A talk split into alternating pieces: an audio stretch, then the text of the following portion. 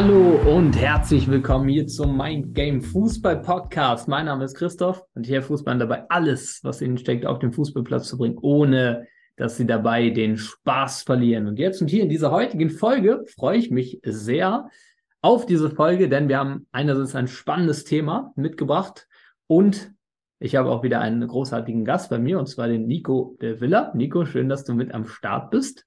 Ja, hallo, freut mich äh, wieder hier zu sein und freue mich auf die Folge.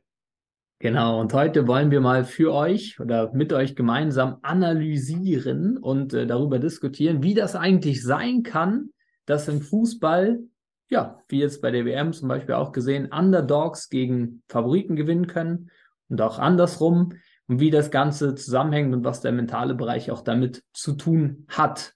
Da vielleicht ein kleiner Kontext, äh, ist ja gerade WM-Zeit.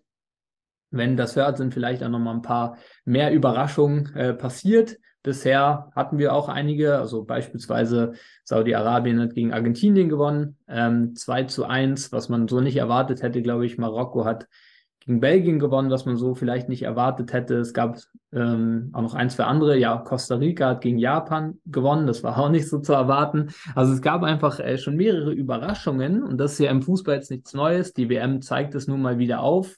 Ähm, ne, das gibt es natürlich auch in jeglichen, äh, zum Beispiel in Deutschland DFB-Pokal und so weiter.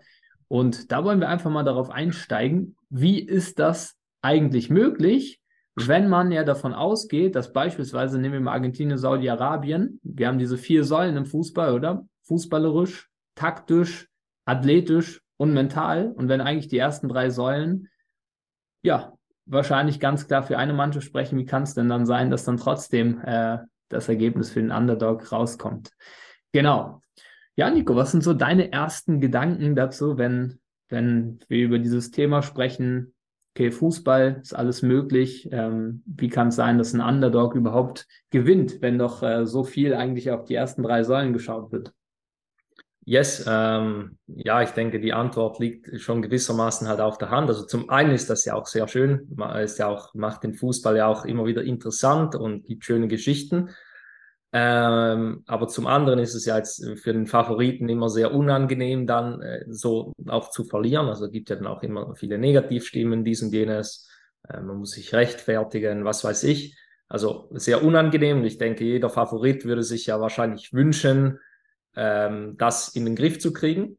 Äh, gegen die Underdogs eigentlich dann immer die Favor der Favoritenrolle gerecht zu werden. Und ähm, ja, für die Underdogs ist es natürlich gut, wenn sie immer wieder den Favoriten so ein Bein stellen können. Und ich glaube, ähm, eben an den, die ersten drei Säulen, also vor allem, oder ich sage vor allem die ersten zwei Säulen, ähm, ähm, am Fußballerischen an sich und am Physischen, da wird ja wirklich extrem viel gearbeitet an sich. Also ich glaube da, eben jetzt zum Beispiel Fall Argentinien gegen Saudi-Arabien, ich glaube, da auf dem Papier, also vom Potenzial fußballisch gesehen, hätte Argentinien deutlich gewinnen müssen. Rein fußballerisch und äh, physisch wahrscheinlich auch an sich. Also ich glaube jetzt einfach, wo die spielen, äh, was sie für Kaliber in der Mannschaft haben. Klar, ich glaube, taktisch kann man auch immer noch äh, mhm.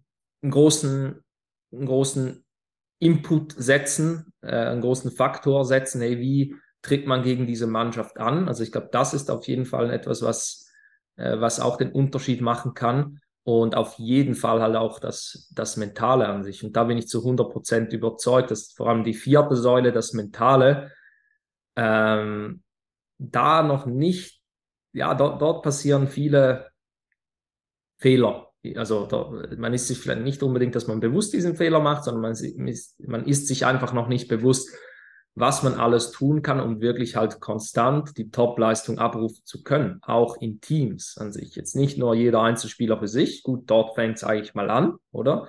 Dass jeder Einzelspieler das für sich rausfinden würde, ähm, aber dann auch als Team an sich. Und ich glaube, das lässt sich auch herausfinden. Also sowieso, bei Einzelspielern äh, wissen wir es ja an sich, oder? Da, jeder Spieler hat gewisse Top-Leistungsfaktoren. Wenn er sich auf diese konzentriert, dann ist die Chance enorm hoch, dass er heute eine gute Leistung abliefern wird. Und ich glaube, auch jedes Team hat ja schon gute Spiele gespielt und mal schlechte Spiele. Dass man das wirklich mal analysiert jetzt von, vom mentalen State her. Wie haben wir uns gefühlt an sich? Was haben wir getan? Äh, ja, um, um uns vorzubereiten? Was hat vielleicht auch jeder Einzelne getan, um sich vorzubereiten, dies und jenes? Ähm, wie sind wir miteinander umgegangen? Wie sind die, also alles, die ganzen zwisch zwischenmenschlichen äh, Faktoren, die ganzen mentalen Faktor, Faktoren mal zu analysieren. Und ich bin überzeugt, dass da auch jedes Team an sich ähm, dann ja, Top-Leistungsfaktoren aufweist, wenn sie sich auf diese konzentrieren, dann wird es in der Tendenz äh, sehr, sehr, sehr gut äh, kommen. Genau. Mm, absolut. Du sagst es. Ähm, und es ist so spannend.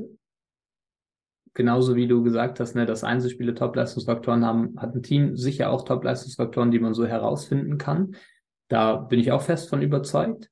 Ähm, ich mag mal ein Prinzip noch mit reinteilen, das Prinzip vom ORZ, also vom optimalen Leistungszustand, der natürlich auch äh, viel mit den Top-Leistungsfaktoren zusammenhängt. Die äh, Dinge sind ja auch alle miteinander verbunden.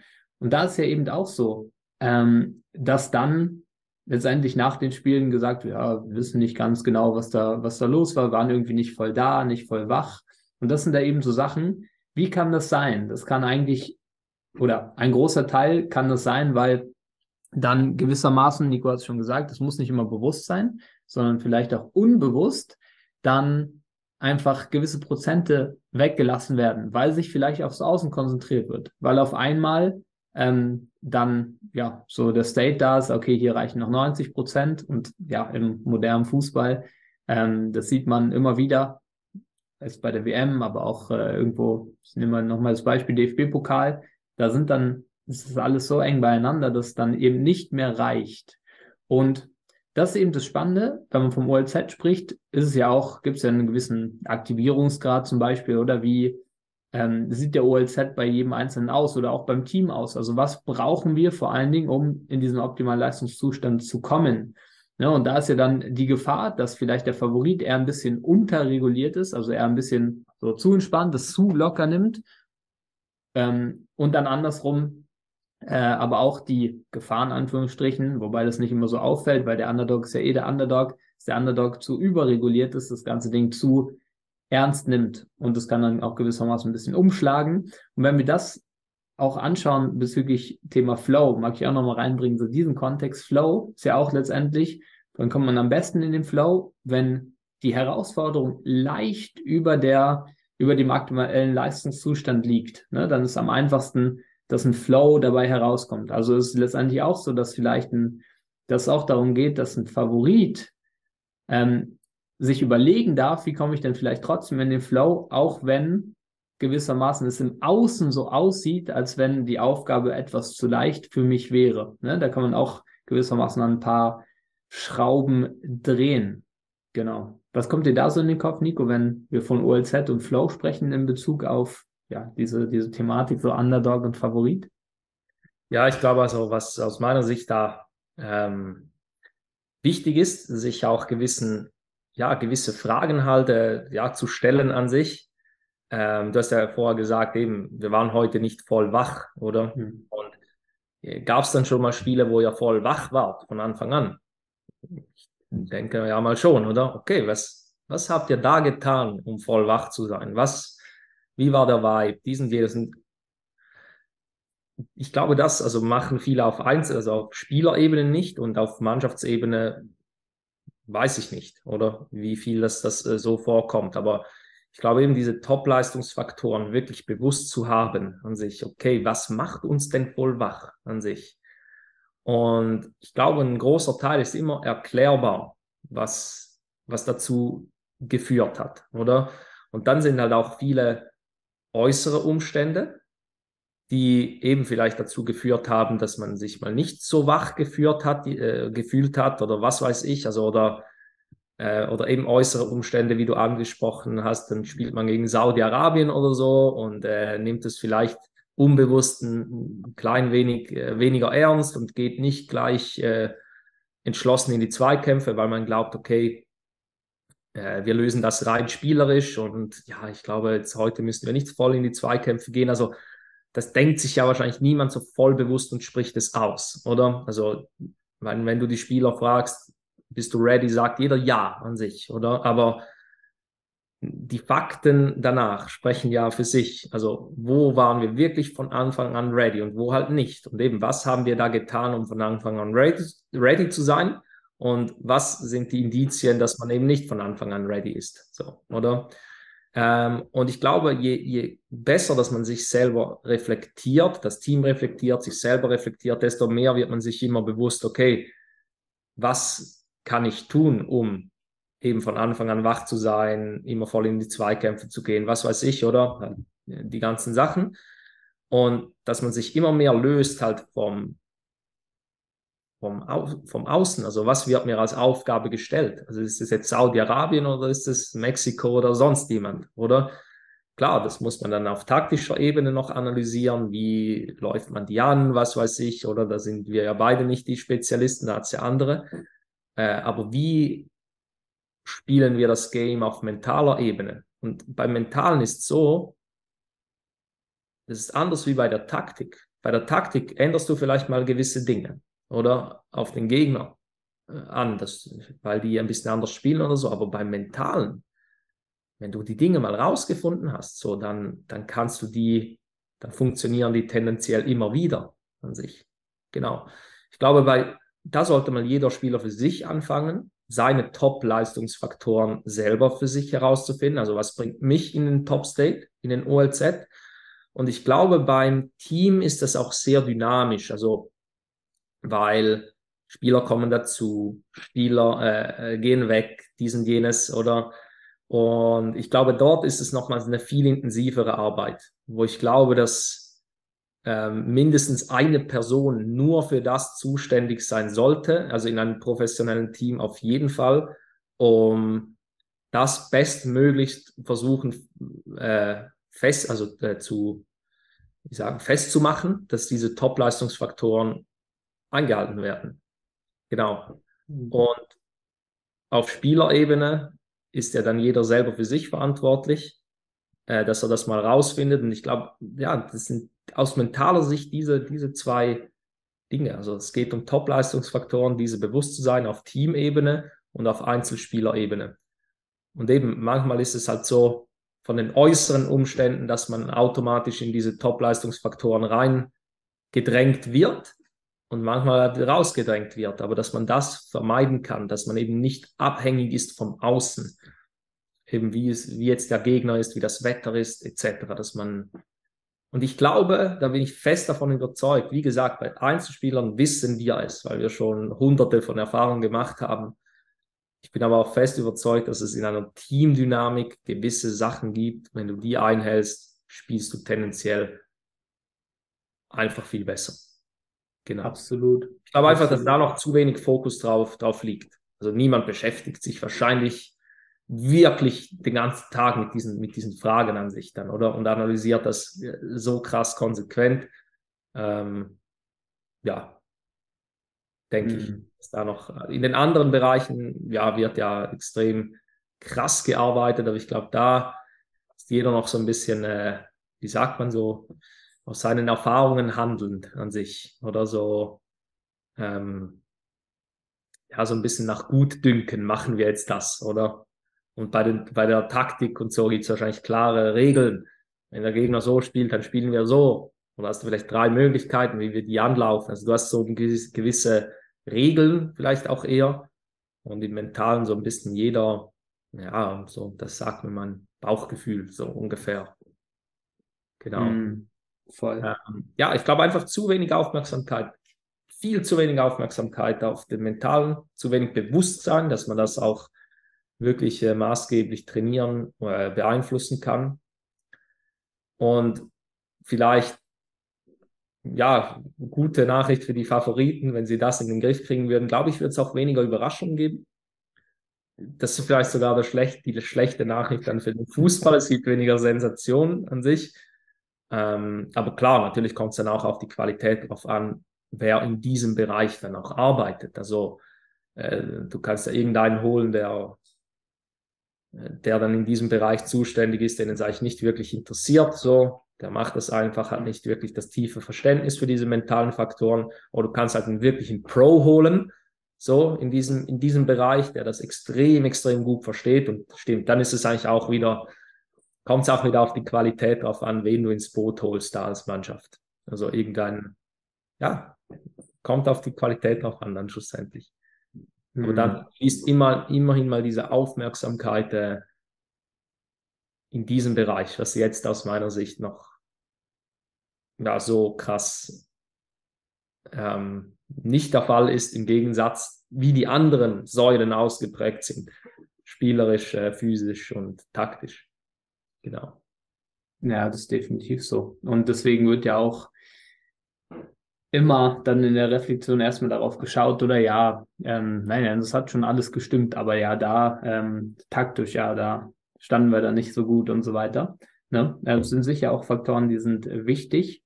Und äh, da wird ja auch viel gearbeitet, aber da bin ich voll bei dir, Nico, dass äh, so sinnvoll ist, da auch zu schauen gewissermaßen, wie ist denn dieser Team-Vibe und wie fühlt sich das gewissermaßen an, wie ist das äh, optimal, wie kreieren wir den? Und unabhängig vom Außen, das ist eben wichtig, besonders in der Favoritenrolle ist es wichtig, dieses Außen ein bisschen mehr auszublenden gewissermaßen. Also das habe ich in der im Vorbesprechung, also so auszublenden im Sinne von, egal gegen wen wir spielen, wir konzentrieren uns erstmal darauf, dass genau dieser Vibe entsteht, der ist ja dann auch gewissermaßen spürbar, dass wir genau so aktiviert sind, dass jeder genau das macht, was er braucht, dass jeder ähm, einfach trotzdem alles reinhaut in jedem Spiel und dann kommt wahrscheinlich nur das Bestmögliche heraus.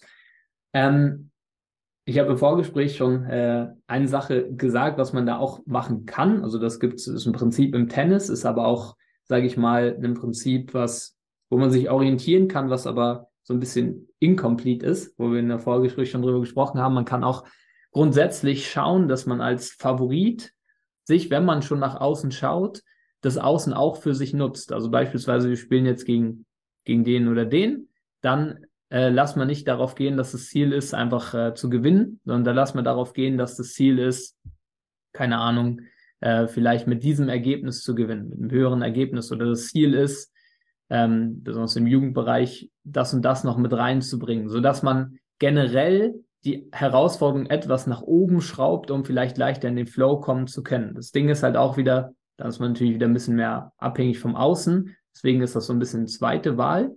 Äh, aber ich weiß auf jeden Fall, dass das einige nutzen, auch besonders im Tennis und so weiter. Ähm, und andersrum als Underdog kann man, finde ich, sehr gut das Außen nutzen, weil das ist ja letztendlich schon so, dass äh, ja, dass äh, jeder Bock hat, beispielsweise bei Saudi-Arabien, Argentinien zu schlagen, so, dass da ein besonderer Vibe vielleicht herrscht, so, weil jeder weiß, ah, okay, äh, das wird eine Sensation und so weiter. Ähm, dass man da sogar bewusst das nutzen kann. Hey, wir spielen gegen Argentinien, das bringt ja auch eine gewisse Vorfreude. Aber andersrum, dass wenn man jetzt als Argentinien gegen Saudi-Arabien spielt, vielleicht eher darauf schaut, so, ah, okay, wieder ein Spiel, WM, geil, man, Fußball und so weiter, mehr darauf zu gehen, ähm, auf diese Faktoren unabhängig jetzt vom Gegner, also dass man auch vielleicht für sich innerlich, klar muss man, also muss man in Anführungsstrichen, oder das ist ja so dieses Game, was auch gespielt wird in den Pressekonferenzen, ja, Favorit, Underdog und hier und Zeitung schreiben das, aber dass man für sich im mentalen Bereich davon wegkommt, wenn man wirklich äh, auf dem Weg ist zum Spiel und für sich schaut, okay, was ist denn jetzt wirklich in meinem Einflussbereich und was kann ich jetzt wirklich machen, um mich in diesen State zu bringen? Egal, gegen wen wir da gerade spielen. Es geht jetzt gerade nur um mich, um unsere Mannschaft und wir kommen in den optimalen State und dann schauen wir, was dabei rauskommt. Und es wird wahrscheinlich dann so sein, wie Nico gesagt hat, dass es dann, wenn ungefähr, also so gearbeitet wird, na klar, darf man dann noch schauen, wie ist das im Detail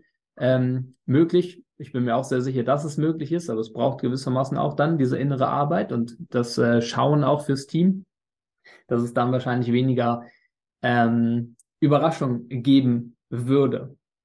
Genau. Weil wenn, wenn jeder den gleich guten äh, Experten da an der Seite hätte, natürlich. Eben da, da ist natürlich auch man äh, fußballerische Weiterentwicklung und so hängt ja auch extrem äh, davon ab, wen du an die Seitenlinie stellst an sich, oder? Das ist äh, natürlich auch so, also von dem her glaube ich, ja, wahrscheinlich wird es trotzdem noch für Überraschungen sorgen, weil es der eine einfach wieder besser macht als der andere, auch im mentalen Bereich, auch wenn da voll die Aufmerksamkeit drauf geht. arbeiten ja nicht alle dann mit dem gleichen Prinzip oder so, oder? Ähm, mhm. Voll. Und eben, was du jetzt auch angesprochen hast, mit den hohe Ziele setzen an sich. Für die einen kann es passen, für die anderen nicht. Ich glaube, wichtig ist eben herauszufinden, passt es für uns in der Mannschaft oder passt es für mich als Einzelspieler oder eben nicht. Das ist ja dann auch wieder ein Top-Leistungsfaktor. Wenn du immer gute Leistungen gebracht hast, wenn du dir hohe Ziele gesteckt hast, dann wäre es das Dümmste zu tun, dir tiefe Ziele zu setzen, weil es dann wahrscheinlich nicht gut rauskommt. Aber wenn du dich jedes Mal selber lähmst, weil du dir zu hohe Ziele gesetzt hast, dann lass die hohen Ziele weg. Dann fokussiere dich auf andere Dinge halt oder mach dir tiefere Ziele. Eben das sind dann, da ist ja jeder Spieler, jede Spielerin individuell und ich glaube dann auch die Mannschaftszusammensetzung individuell an sich. Und eben da glaube ich, da, das, da gibt es nicht einfach den, den einen Faden, was man bei jeder Mannschaft so durchziehen kann. Ähm, ja, das, ich glaube, jede Dynamik ist dann nochmals anders, weil ja so viele Individualitäten auch zusammenkommen. Also wir wissen es auch auf Spielerebene, das ist ja jeder hat andere Top-Leistungsfaktoren. Dem einen tut es gut, hohe Ziele zu setzen, den anderen lähmt es. Und so ist es auch dann in der Mannschaft. Und eben daher glaube ich auch, darf man jedes Team, dass man da wieder selber oder dass man wieder übernimmt oder Wechsel gibt und so, dann das fließt alles mit rein. Das kann die Dynamik immer wieder ändern, dass die Top-Leistungsfaktoren ja sich da ändern an sich. Absolut. Genau. Ja, ich glaube, dieser Faden, ähm, das herauszufinden, glaube ich, ist schon oder kann schon sehr ähnlich sein, aber das, was dann herauskommt, das bin ich voll bei dir, ist dann mega individuell. Ähm, darf man dann halt schauen, ne, wie, wie kann die Mannschaft und auch die Einzelspieler das Bestmögliche wieder umsetzen. Und eben, das, das ist ja das, was du gesagt hast, Nico. Deswegen ist es ja so wichtig, dass dann da auch jemand mit am Start ist und die ganze Zeit schaut und das so mit überprüft und reflektiert, weil es eben dann dynamisch ist, auch in der Mannschaft, so weil Stimmungen sich ändern können, weil dann vielleicht doch noch ein Faktor von außen reinkommt, der dann vielleicht doch irgendwie da so in der Runde rumschwebt und so. Ja, es sind alles Sachen, worauf geschaut werden darf. Ne? Yes. Ja, also ich, ja, also alles in allem, jetzt haben wir ähm, ja Finde ich geil, so, was wir angeschaut haben. Danke dir, Nico, auch fürs Teilen von deiner Perspektive darauf. Ich glaube, es ist auch so einiges klar geworden. Wie würdest du das, ähm, was wir gerade so ein bisschen besprochen haben bezüglich ähm, ja, Underdog ähm, und Favorit, wie würdest du das zusammenfassen? Also, was würdest du sagen jetzt so nach äh, dem Podcast-Gespräch? Was würdest du den Jungs und Mädels mitgeben, so als, als Umsetzung, vielleicht auch den Vereinsfunktionären, die das gerade hören oder gehört haben? Okay, also ja, investiert in die mentale Säule, also Zeit, äh, Ressourcen etc., alles. Und dann, solange, solange das nicht alle machen, wirst du deiner Favoritenrolle viel eher immer gerecht werden und als Underdog auch den Favoriten ausschalten können, weil du das Gegenteil kennst an sich. Mhm. Und ich glaube, jetzt ist man noch an einem guten Zeitpunkt. Eben, wenn es dann jeder macht, dann muss man halt schauen, okay, wer macht es da am besten? Äh, in diesem Bereich und sich dann halt die kompetentesten Leute holen in diesem Bereich. Genau. Ähm, aber einfach grundsätzlich mehr Aufmerksamkeit in den mentalen Bereich äh, zu setzen, weil, da, weil man da viel, viel mehr ja noch herausholen kann, wie das man glaubt oder dass man viel mehr in der eigenen Hand hat, wie das man glaubt und nicht so von außen abhängig ist, wie das heute vielfach halt der, der Fall ist. Genau ob man jetzt gleich gut in ins Spiel startet oder, äh, oder nicht. Genau, das, ja, das ist alles gar nicht so wichtig an sich, genau, weil man viel mehr selber in der Hand hat im, im Mentalen. Genau, mhm. das wäre so, ja, ich denke, mein Tipp, einfach ja, mehr in diese Säule zu gehen. Ja, das ist mal auch das der anderen zu bringen. Voll. Absolut. Irgendwie, so geil. 0,1 Prozent äh, zu tun für die mentale Säule. Genau. Weil jeder spricht ja darüber. Also es wird immer präsenter. Aber die wenigen tun wirklich was, was nicht alibimäßig ist. Viele tun schon was, so alibimäßig, was eigentlich, was du auch sein lassen kannst. Äh, aber wirklich gute Dinge zu tun. Aber das hängt auch einfach mit dem Verständnis des Mentalen zusammen an sich, weil das einfach nicht noch nicht so da ist. was man alles äh, wirklich beeinflussen kann bei der Mentalität. Genau, und ich glaube, dass da, wenn, wenn wahrscheinlich die Entscheidungsträger dann auch ein bisschen moderner werden oder weißt ein bisschen open-minded und so und nicht so, so hat es schon immer funktioniert und so wird es noch die letzten nächsten 60 Jahre funktionieren. Ich glaube, so junge, also muss nicht unbedingt jung im Alter sein, aber geistig jung geblieben, so offen, open, dass, dass die Sachen sich immer ändern und so und dass immer wieder neue Sachen dazukommen. Ich glaube, äh, dass die ja wahrscheinlich dann irgendwann auch äh, die gute Entscheidung treffen, viel mehr in diesen Bereich zu investieren. Und dann die alt, eben, ich sage jetzt geistig alt gebliebenen, äh, bleiben halt auf ihren Prinzipien und äh, werden bestraft an sich dann. Oder weil sie, weil sie das nie, nie anschauen oder nie dann in, in ihren Verein wirklich integrieren, das Mentale. Genau. Solange es niemand wirklich macht, ist das nicht so das Problem. Und da befinden wir uns ja jetzt, dass das momentan noch das nicht wirklich, wirklich äh, auf dem Level praktiziert wird, wo es praktiziert werden könnte. Aber sobald das die Ersten so richtig, richtig tun, dann ja, irgendwann ja, kommt man nicht mehr daran vorbei. Absolut. Absolut. Und ich glaube, solange das nicht passiert, ist es so, dass diese Glaubenssätze rumgeistern. Ja, ist ja normal, dass es schwer ist, so als Favorit gegen Underdog und so und dann, aber irgendwann wird es klarer. Und dass es halt nicht von außen abhängig ist, sondern dass wir ähm, im Inneren ganz viel beeinflussen können, so wie du schon gesagt hast. Ne?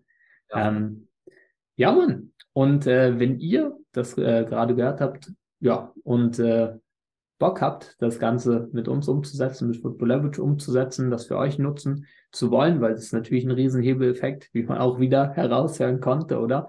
Ähm, dann habt ihr natürlich die Möglichkeit, das Ganze zu tun, indem ihr euch hier unter der Podcast-Folge ähm, ja, auf den Link drückt. Da könnt ihr euch bewerben für ein kostenfreies Beratungsgespräch und wir können gerne mal gemeinsam schauen, was wir bestmöglich gemeinsam umsetzen können, dass du einerseits dein bestes Potenzial auf den Platz bringen kannst oder vielleicht sogar dein ganzes Team äh, euer bestes Potenzial auf den Platz bringen könnt. Und jetzt freuen wir uns auf äh, deine Bewerbung.